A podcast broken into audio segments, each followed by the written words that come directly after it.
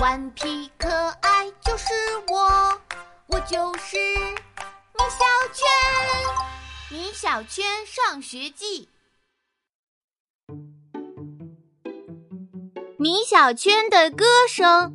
九月三十日，星期三，国庆节马上就要到来了，同学们都无比高兴。我们的国家真是太棒了！魏老师表扬了我们。身为小学生，就应该热爱自己的祖国，这是值得表扬的。嘿嘿，可是魏老师却不知道，我们不光热爱祖国，还热爱七天的假期。今天的音乐课，老师教大家唱《我和我的祖国》这首歌。这首歌很好学，我一小会儿就学会了。可我的同桌徐豆豆却怎么学也学不会。大家一起合唱的时候，他总是跑调。他不光自己跑调，还把其他同学也带跑调了。音乐老师都快被他气疯了。我对徐豆豆说：“同桌。”你真不爱国，连我和我的祖国都唱不好。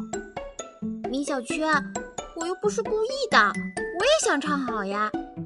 徐豆豆有点难过的说：“唉，身为同桌的我真不该这样说徐豆豆，我应该帮助他的。”音乐老师要大家自己练练，一会儿找个同学上来唱一唱。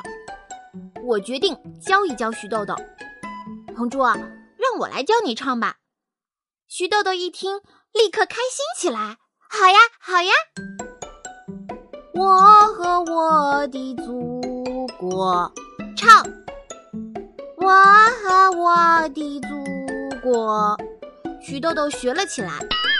嗯，徐豆豆真是一个不折不扣的跑调大王。我教了他好几十遍，他却连第一句都没学会。练歌的时间结束了，音乐老师说：“有哪位同学主动上来唱一下？”可是没有同学举手。当着全班同学的面唱歌，大家都有点不好意思。